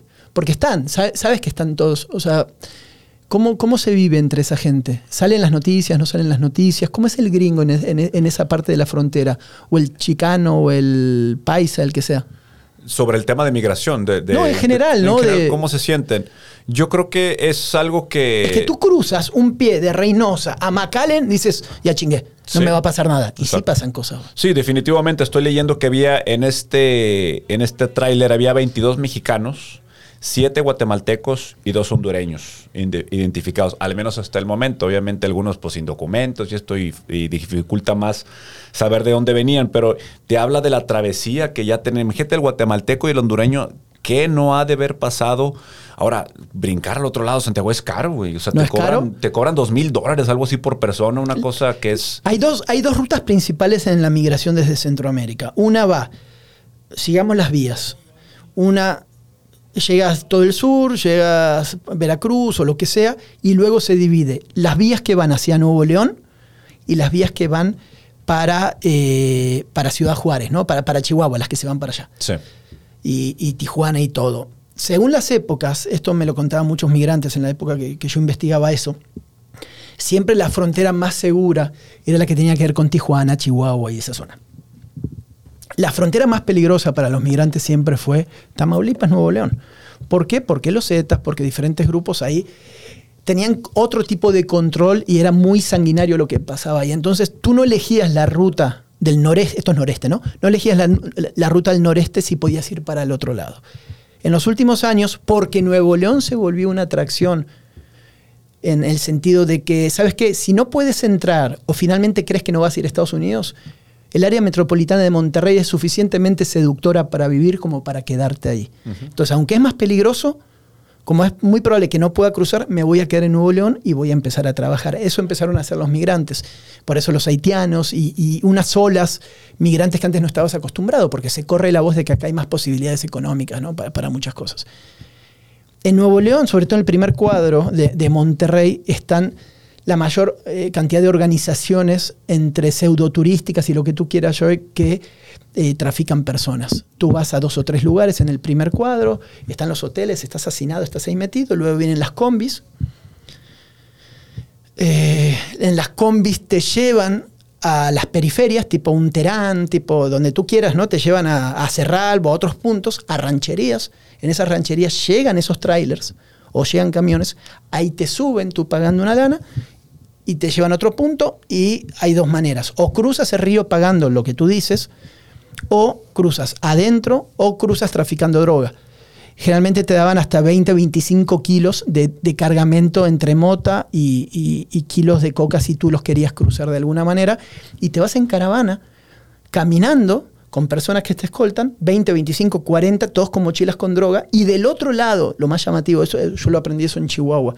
Estaba en, yo en- un punto fronterizo y me explican y me marcan del otro lado, en una zona cercana a la capital de Chihuahua, no, perdón, a Ciudad Juárez, eh, un- unos cerros, ya del lado de Estados Unidos. Me dicen, en esos puntos, en esos puntos hay desde francotiradores de los cárteles a eh, halcones de los cárteles que están checando cómo pasan los 40 y pasaban 40 chavos con... con- o sea, está todo organizado, güey. Sí. Entonces es muy difícil que tú... o sea, cuando tú ya... Estados Unidos es la parte fácil. El tema es cómo llegas a la frontera sin que seas coludido, amenazado o absorbido por los crímenes del... Para, para- los cárteles para que te utilicen, güey. ¿no? Entonces, eh, no hay manera, güey. No, no, no, no. Y más la, la desinformación que tienes. Estás empinado, güey, como migrante, ¿no? No, no, no, no vas a la buena, güey. Ahora, mucha de esta gente va allá con familia que ya está, que un primo, que un tío y esto y el otro, pero habrá gente que En el se mejor va- de los casos, En sí. el mejor de los casos, hay gente que se va sin nada. La otra vez me mandaron, estuvimos platicando, me mandó eh, Willy Gamboa, creo que también te lo mandó a ti, una bola de datos sectarios porque él vive en Estados Unidos y me Ah, es decía, verdad. Me decía, por ejemplo, el, el ETIN eh, es un número de impuestos para que tienes como extranjero, pero no puedes reclamar reembolso, pero ahí ya puedes tú usarlo para licencia este tema. El WIC, eh, no hay pedo que los padres sean extranjeros, con que tengas ahí cualquier dirección, aunque no sea tuyo, te lo dan. Eh, la licencia de manejar creo que ya te piden, eh, ya te lo piden el Seguro Social. Antes se podía hasta con la visa mexicana, imagínate. Entonces, y las estampillas, estas famosas estampillas. Las estampillas era algo que, por ejemplo, tú, eh, digamos que tú llegas a Estados Unidos y puedes estar mamando chichi y ver las estampillas, ¿no? Ok. Pero, por ejemplo, tú pides, oye, quiero arreglar mi estatus migratorio, quiero hacerme residente, y a ti te hacen que por cinco años no le pidas chichi al gobierno. No estés mamando por cinco años y te hacen firmar. Que el residente, ok, ya te dimos un estatus migratorio, ya eres un estado permanente, eres un per- residente permanente, aunque esa residencia se te puede quitar. Si un día está una- un amargado en, en- en migración o algo Sí, así, sí, no, no, no estás blindado, Sí, ¿no? sí, te la puede quitar, aunque es un caso muy extremo, pero te la puede quitar. Entonces, eh, eh, las estampillas, tienes que renunciar a eso. O sea, ese, esa sesión de, de- de beneficios, digo, es algo que tiene sentido para mucha gente, porque obviamente ahora sí dejas de estar corriendo, dejas de todo esto. Mucha gente lo adquiere por medio de años y años y años de estar viviendo, porque los pide un familiar, pero bueno, es una de las, eh, de las cosas que la gente tiene que considerar. Se puede comprar casa y carro con pasaporte mexicano en el extranjero. Eso es lo que... o Ahí sea, está. Por eso entonces la conclusión, y gracias a Willy y toda la gente que nos escucha, la verdad, súper participativos. Eh, siempre nos mandan preguntas y nos dan datos sobre los temas, sobre todo este último. Sé que mucha gente de ustedes nos escuchan de Texas, han cruzado muchos sin papeles o se quedaron sin papeles o después, bueno, lo que sea. Eh,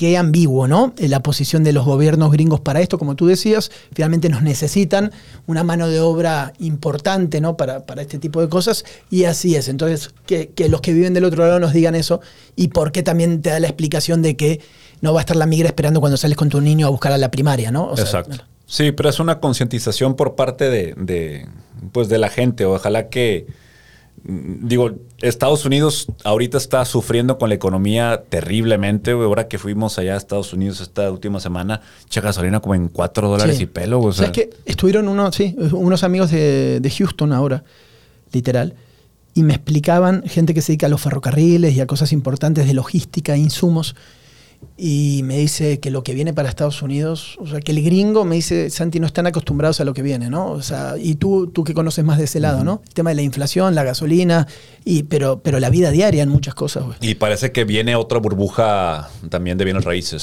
Se, se, previe- se prevé que viene otro chingazo como en el 2006, que tiene, 2007. eso tiene que ver, y estoy esperando cuándo va a pasar, eh, au- aunque las dinámicas son diferentes con México, con Monterrey, hablando de burbujas inmobiliarias, pero tiene que ver con la dinámica en la tasa en préstamos y en cómo tú puedes vivir constantemente sin tener nada.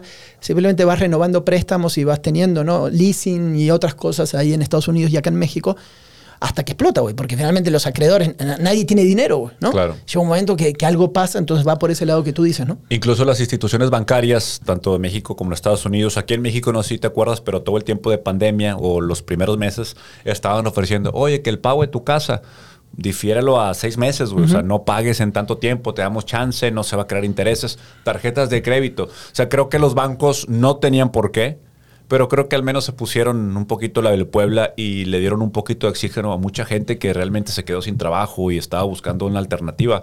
Eh, a mí me tocó mucho, simplemente en mi colonia donde tenías, eh, pues digo, hay de todo. O sea, hay gente que le chinga todos los días, hay gente que le va muy bien, gente muy bien acomodada, Santiago, de repente, pum, soltaba y de repente, ah, la madre, no, güey, pues ya me voy de la colonia porque voy a rentar la casa, güey, porque me voy a, pues el jale me tronaron después de 20 años y pues voy a, a- a rentar otra cosa. Ah, la madre, o sea, imagínate estos cambios de vida por una situación totalmente ajena. Yo creo que sí es difícil adaptarse a esto, pero bueno, los bancos pusieron su granito de arena en Estados Unidos, lo que está causando esta, pues imprimieron más dinero, Santiago, dieron Claro. trillones de dólares para la raza, para alivianarlos. ¿Qué pasa con la gente? Eh, se creía, digo, en, en modo de broma decían, ¿qué pasaría si a los, eh, en Estados Unidos se habla de las reparaciones hacia los negros sobre la esclavitud? Y la gente diría, bueno, si les diéramos a nosotros así, ¿sabes qué? Tú, este, Will Smith, no sé, un negrito que no es Will Smith, otro negrito que se llama Will Smith. Aquí te va a 10 mil dólares, güey. O sea, ese vato le va a ir a poner rines, se va a ir a poner dientes de oro. O sea, esos vatos no van a invertir en un futuro, en mejorar su casa. No, es que ¿cómo haces? Es como cuando eh, hablábamos de temas de la directiva o Monterrey o Tigres. Ah, mejoró la tribuna. Pues después, después depende de cada uno, ¿no? Entonces, eh, está, está bien complicado eso de siempre... ¿Sabes qué?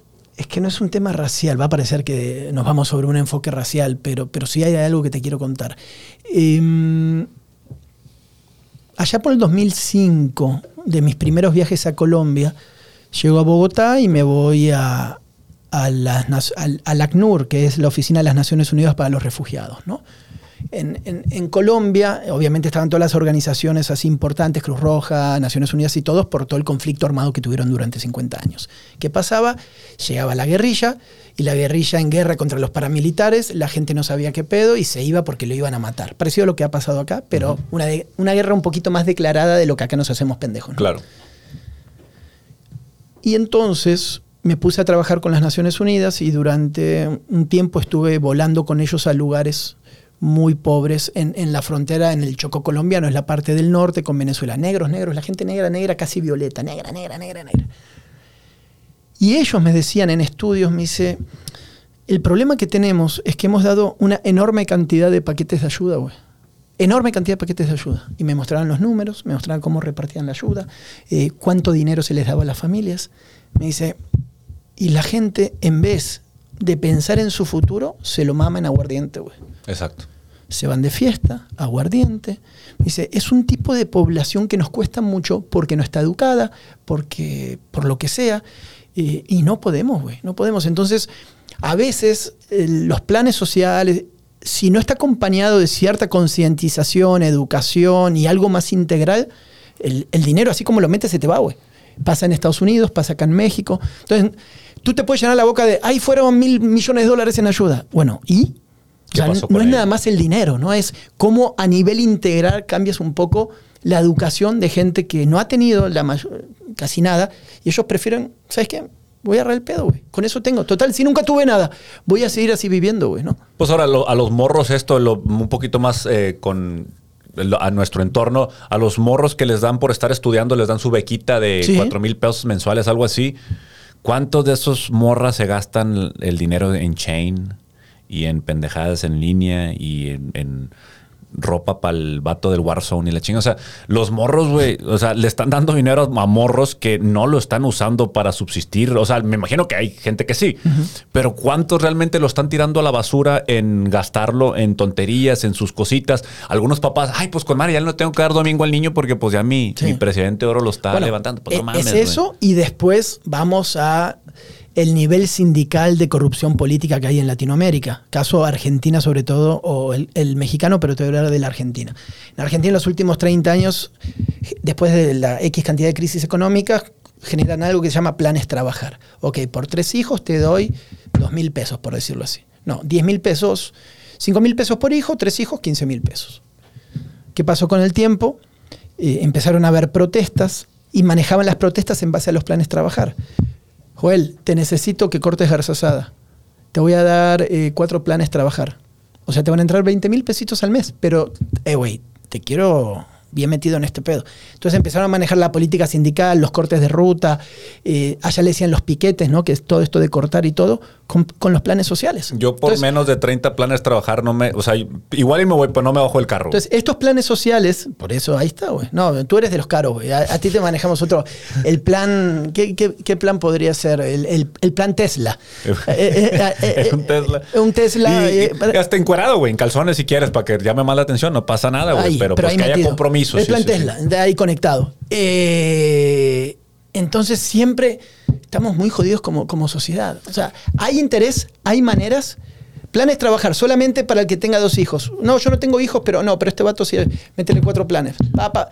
En México también pasa, se distorsiona todo en calamadre y listo, se acabó, güey. No, Sí. no hay manera, güey. Bueno, ¿cuántas de esas ciudadanos eh, no le mortifica? Porque, bueno, esto me ayuda, esto es un beneficio para mí y se deja de olvidar. O sea, digamos que no le mortifica la problemática de su ciudad porque No. al menos esto, pues le está llegando. Y, con eso lo tienes contento. Y te están mamando planes sociales cuando tú tampoco los Exacto, necesitas, güey. Y, exacto. y- y te estás chingando al que los necesita, Exacto. ¿no? ¿Cuánta carencia hay?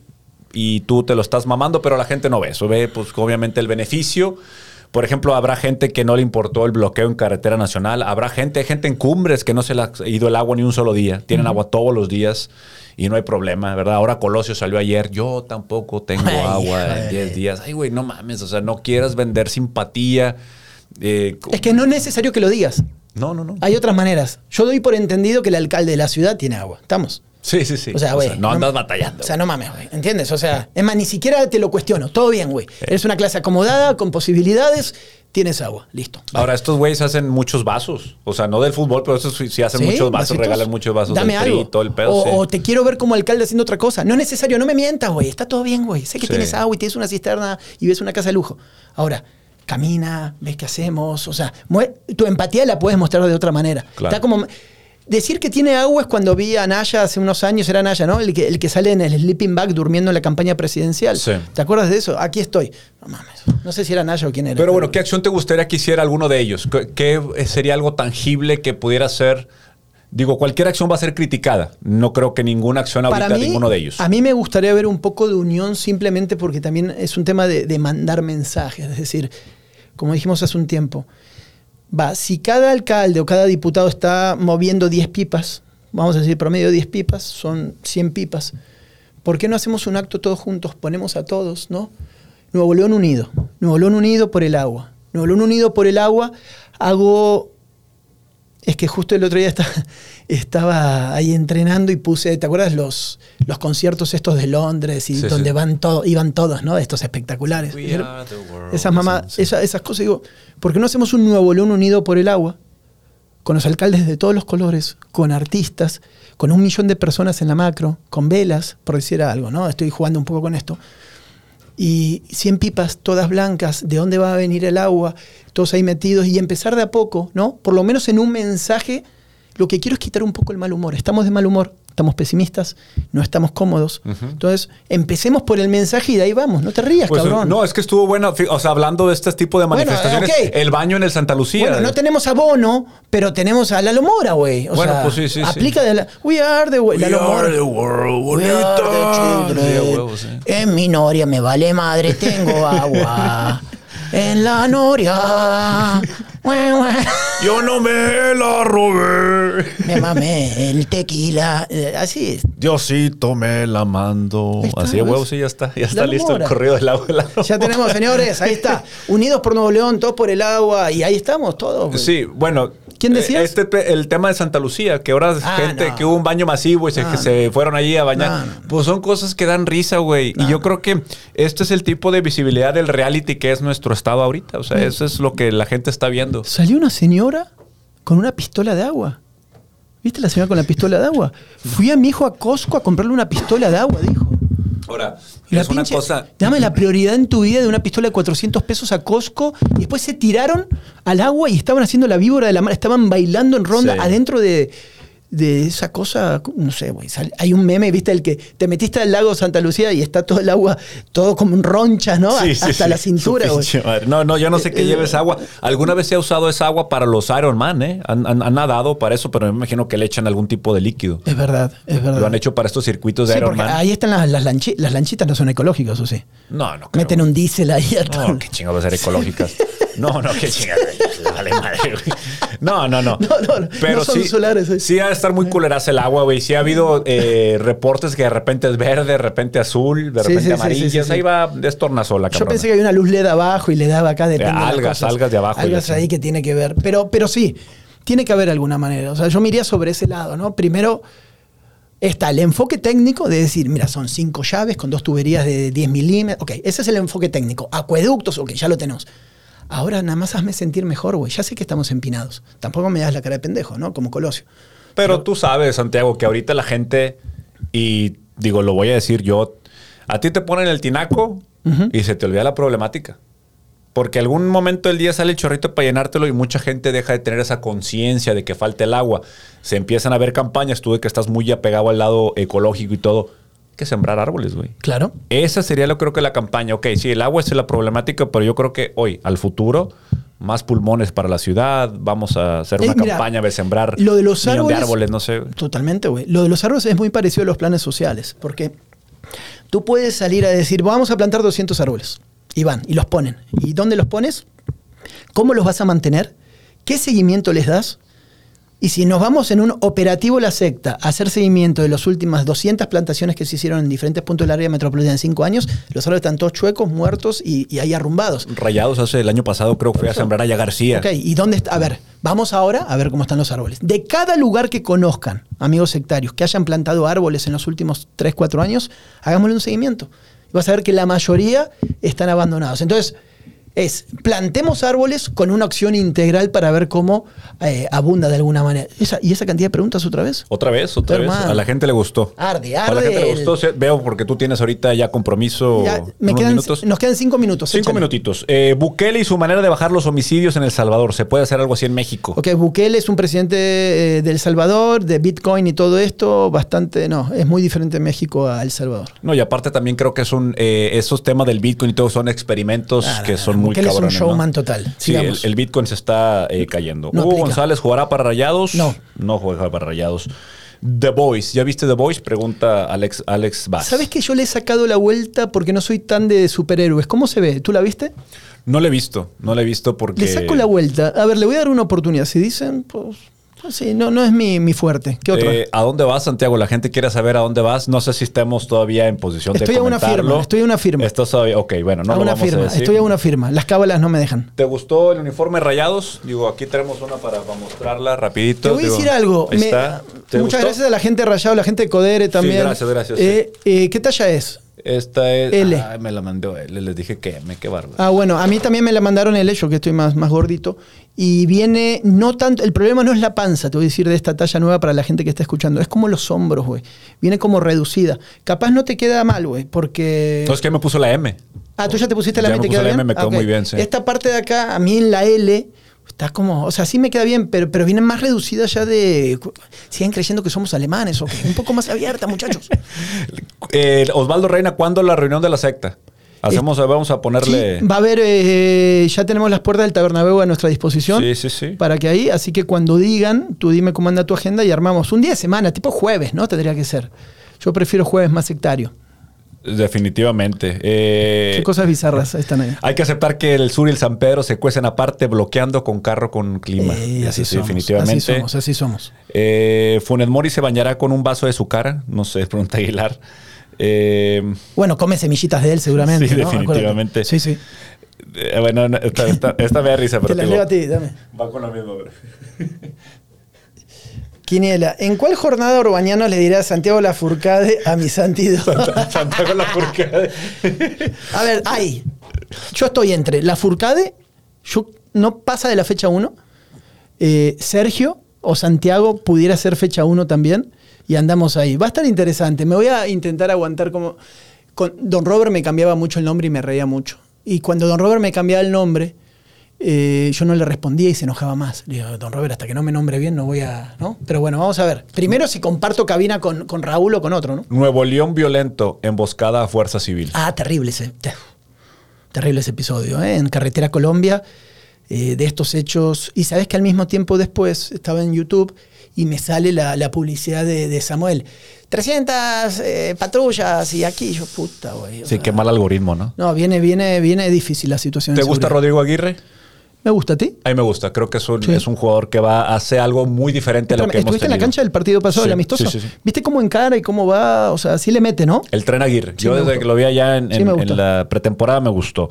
Con tanta inclusión para las comunidades LGBT, ahora los excluidos somos los hetero. ¿Tú crees que estamos ya en este punto? No excluidos, pero creo que el hétero mm, casi no tiene margen de, de- de maniobra a la hora de opinar, ¿no? Si tú opinas, la cosa es que creo, ¿sabes qué? Con esto que hay las opiniones diferentes, por más bizarro que, que parezca, casi no se pueden escuchar, ¿no? Tú tienes que estar a favor a huevo.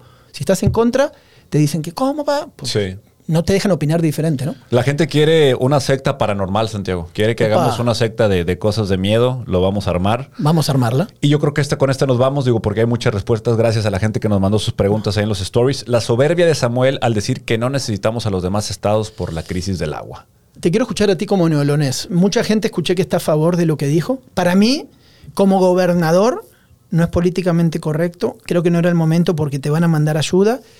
Y creo que habló como un tuitero, como un aficionado, como... Sí. O sea, también hay que... no Ah, sí, él dijo lo que yo siempre quise decir. Bueno, pero tú no eres el, go- el gobernador. No sé qué opinas tú de... Yo creo que no tú, hace- na- tú que naciste acá. No hace falta que vayas a hablar de nuestras fortalezas como comunidad, que tenemos nuestras debilidades definitivamente, diciendo de que nosotros ayudamos, nosotros estamos con México, porque somos de los que más apoyamos. Resaltar de que estamos en el lugar número uno en, en este tipo de apoyos, y esto yo creo que es totalmente innecesario. Y ahora, y creo que incluso hizo una, hace una... una avienta una maldición por ahí también, este Sí. Samuel. Entonces yo creo que la verdad se ve mal, no me gusta lo que hizo. y creo que son patadas de ahogado de no saber ya qué decir. O sea, ¿no estás de acuerdo? No, no, no. O sea, no tiene. Tu trabajo es ponerte a chingarle, no hacer un discurso que lo podemos hacer tú, yo, el que sea, y levantando Sí, la fue voz y alzar la voz. Esta combinación entre él siempre se va por la libre, no tanto a veces aconsejado o, o asesorado por la gente de comunicación, él se va por la libre.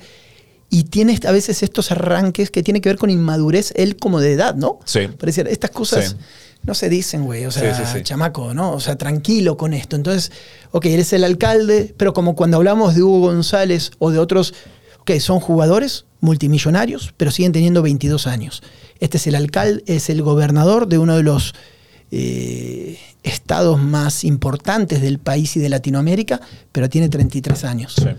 Entonces, cada tanto aparecen esas Sí, cosas. está, ¿no? está como que este doctor Jekyll y Sí. así como que cambiándose, sí, ¿no? totalmente. Yo creo que nos vamos. eh, yo les quiero recomendar de películas ya porque Everything, Everywhere, All at Once. Esta película que habla de los multiuniversos está en el cine ahorita. Ya tiene un ratito allá. Está muy buena la película. Se la recomiendo. Habla de estas tipo de historias, de posibilidades. Cada vez que tomamos una decisión es una bifurcación en el camino y se vuelve una opción diferente para nuestra vida. Véanla, está muy buena la edición y la Pero ¿cómo ejecución. tomas la decisión? ¿Nada más la tomas porque la tomas? O, o- Eh, tienen que verla. Es una película, esa sí te la recomiendo. Ya está ¿En el cine ya está ya sí, pero ya está en Sky Soccer Plus. Yo me esperé Ah. a verla en el cine porque me decían que visualmente era una, era no, una gran película. Me Bueno, sigue vela. gustando ir al cine y gastar 900 pesos en palomitas. Fíjate, güey, que fui al Epic, al Epic Cinemas acá en Fashion Drive. Oh, está muy bien, güey. Comes todos los monchis que tienen ahí los restaurancitos. A mí se me hace muy ah, déjame práctico. que no lo conozco. A ver, Eh, ah, date una calada muy cómodo y todo. Te vas a gastar lo mismo que en los otros lugares, eh, güey. Porque te digo, acá pides una hamburguesa de 150 bolas, es lo mismo que te la dejan Cayetano en el otro. Entonces, te, te la recomiendo. En series, pues ahí, ahí vamos emparejándonos. Muy bien, hermano. Gustazo, como siempre. Eh, listo, nos escuchamos. Manden mensajes, ¿no? Todo lo que quieran y le vamos agregando Sí, cosas. sí, sí, estamos con esta dinámica. También así de estas preguntas rápidas van dirigidas a ambos, pero digo, yo me enfoco más en las preguntas rápidas a ti para podernos... Este, Sí, yo voy a agregar para, para ahí. ¿Qué Sí, te preguntan vamos, a ti? Vamos combinando. Perdón, hoy corrimos un poquito. ¿Cuánto hicimos? Una hora 25. Bien. Vamos bien. Vamos a lo que sigue en este martes. Wangas las tengas. La extrañamos, Doña Chela. Espero que un Oh, día se ¿dónde comunique con nosotros. Ya volveremos, la desconectamos. Y todo. yo aprendí, por lo menos que es el ojo de. Saludos a todos. Chao, Chela.